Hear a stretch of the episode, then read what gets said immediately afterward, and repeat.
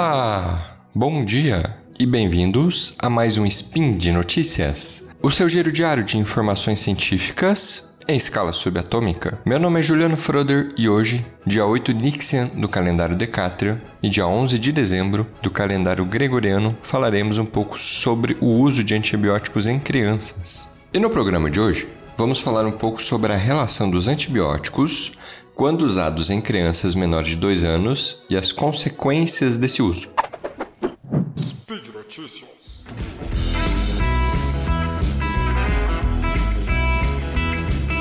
Ai meu Deus, eu quero comprar tanta coisa, mas não consigo achar nada barato. Ei, mocinha, você já ouviu falar da Promobit? Promo. Promobit? Sim! A Promobit é uma plataforma coletiva onde você pode encontrar as melhores promoções existentes na internet brasileira. Hum, mas isso não é golpe. Claro que não! As promoções vêm dos próprios usuários que identificam, compartilham e aprovam para toda a comunidade. E são baratas mesmo na Black Friday? E no Natal? Principalmente nessas datas. Se você está querendo as melhores ofertas, os preços mais baratos para eletrônicos, moda, papelaria, perfumes, viagens e muito mais. Adorei! Promobit! É pra lá que eu vou! promobit.com.br A comunidade que encontra e compartilha as melhores ofertas.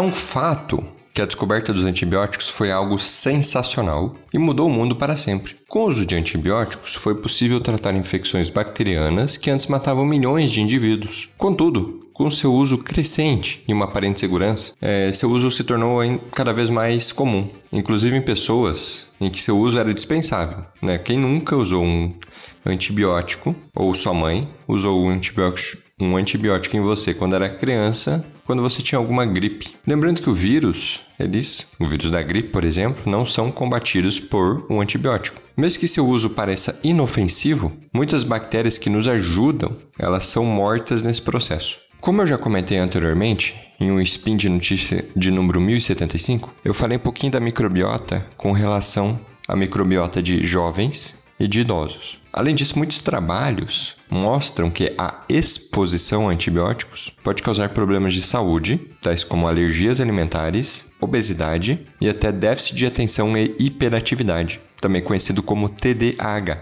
Vale lembrar que bactérias e microorganismos intestinais que também são chamados de microbiota intestinal, apresentam um papel fundamental no desenvolvimento da imunidade do indivíduo, em seu metabolismo e até no comportamento. Desde que nascemos, recebemos microbiota saudável de nossa mãe, isso quando há um parto normal, o que não ocorre em um parto em cesárea. Quando, inclusive, quando há um parto em cesárea, o que pode ser feito é tentar passar aquelas microbiotas vaginais que estão presentes na mãe e passá-las na criança recém-nascida, com uma esponja úmida, por exemplo. E ao longo da vida, as interações sociais, dietas e fatores ambientais mudam toda a nossa microbiota. Contudo, como, aponta, como apontado anteriormente, um parto cesariano alimentação por fórmula, ao invés do leite materno, e o uso pós-natal de antibióticos pode afetar de forma negativa a microbiota da criança e comprometer toda a saúde na infância até a vida adulta. Com isso em mente, e para investigar o uso de antibióticos logo no início da infância, vou falar um pouquinho de um,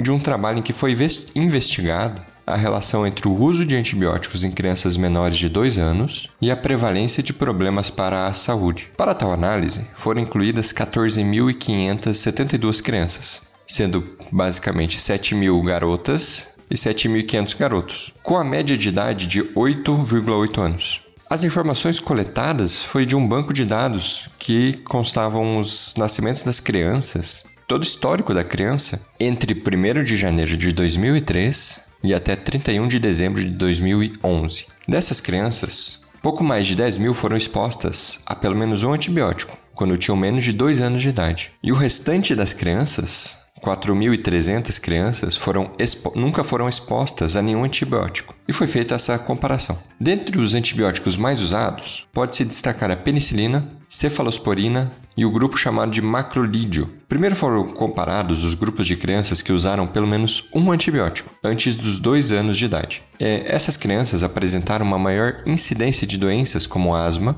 renite, alérgica, sobrepeso e TDAH, que é o transtorno de déficit de atenção e hiperatividade. Meninas que receberam de 3 ou 4 antibióticos apresentaram maior incidência de doença celíaca, que é essa doença é quando ocorre uma inflamação intestinal quando a pessoa ingere glúten, que é uma proteína presente no trigo, cevada, por exemplo. Também pode causar TDAH. Por outro lado, em meninos, no uso de 3 ou 4 antibióticos há uma maior incidência de obesidade. Em outra análise feita, percebeu que o uso de cefalosporina teve o maior risco de condições como autismo e alergia a alimentos. Ainda, antibióticos usados entre os 6 meses até um ano de idade foi fortemente associado com aumento de incidência de asma, renite alérgica, sobrepeso e obesidade em ambos os sexos. É, outros fatores também podem aumentar o risco de algumas condições. Por exemplo, como eu comentei antes, os nascidos por cesárea está associado com maiores riscos para renite alérgica,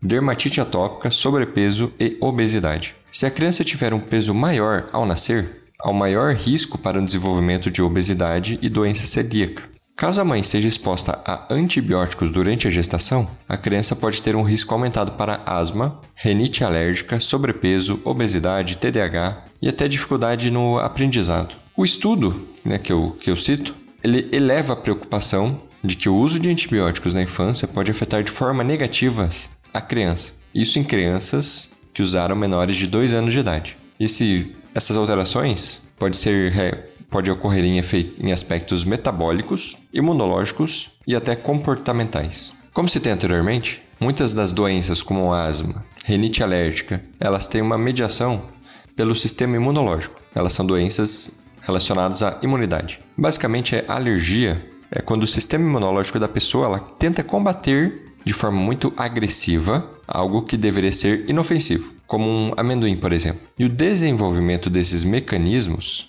de saber quem é inofensivo ou não ocorre na infância e tem relação com a microbiota. Então, a partir do momento que antibióticos destroem essa microbiota inicial, principalmente, de uma criança, novas bactérias irão surgir e essas bactérias podem ser maléficas, não causar tão bem para o desenvolvimento da criança. E uma das fraquezas desse trabalho em questão, como os próprios autores apontam, é que não se diferenciou os, os efeitos dos antibióticos com condições que já iriam ser desenvolvidas pelas crianças. Por exemplo, é, os antibióticos podem ter sido dados a crianças com alguma infecção respiratória.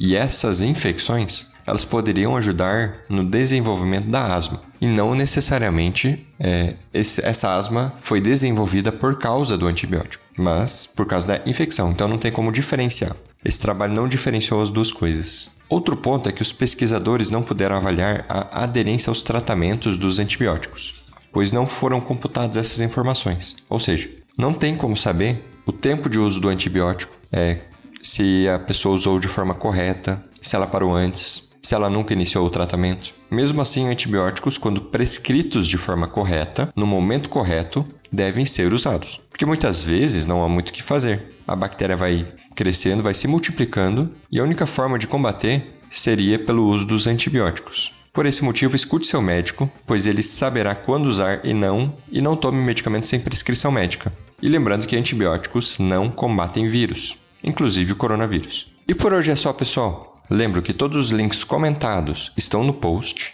Deixe lá também seu comentário, elogio, crítica, declaração de amor ou meme predileto. Lembra ainda que esse podcast só é possível acontecer por conta do seu apoio no patronato do SciCast, tanto no Patreon quanto no Padrim. Um grande abraço e até amanhã.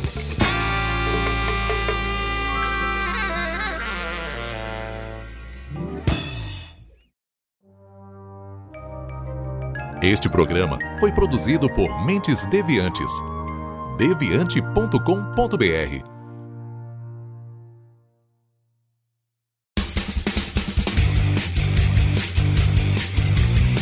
Cortes, edição de podcast.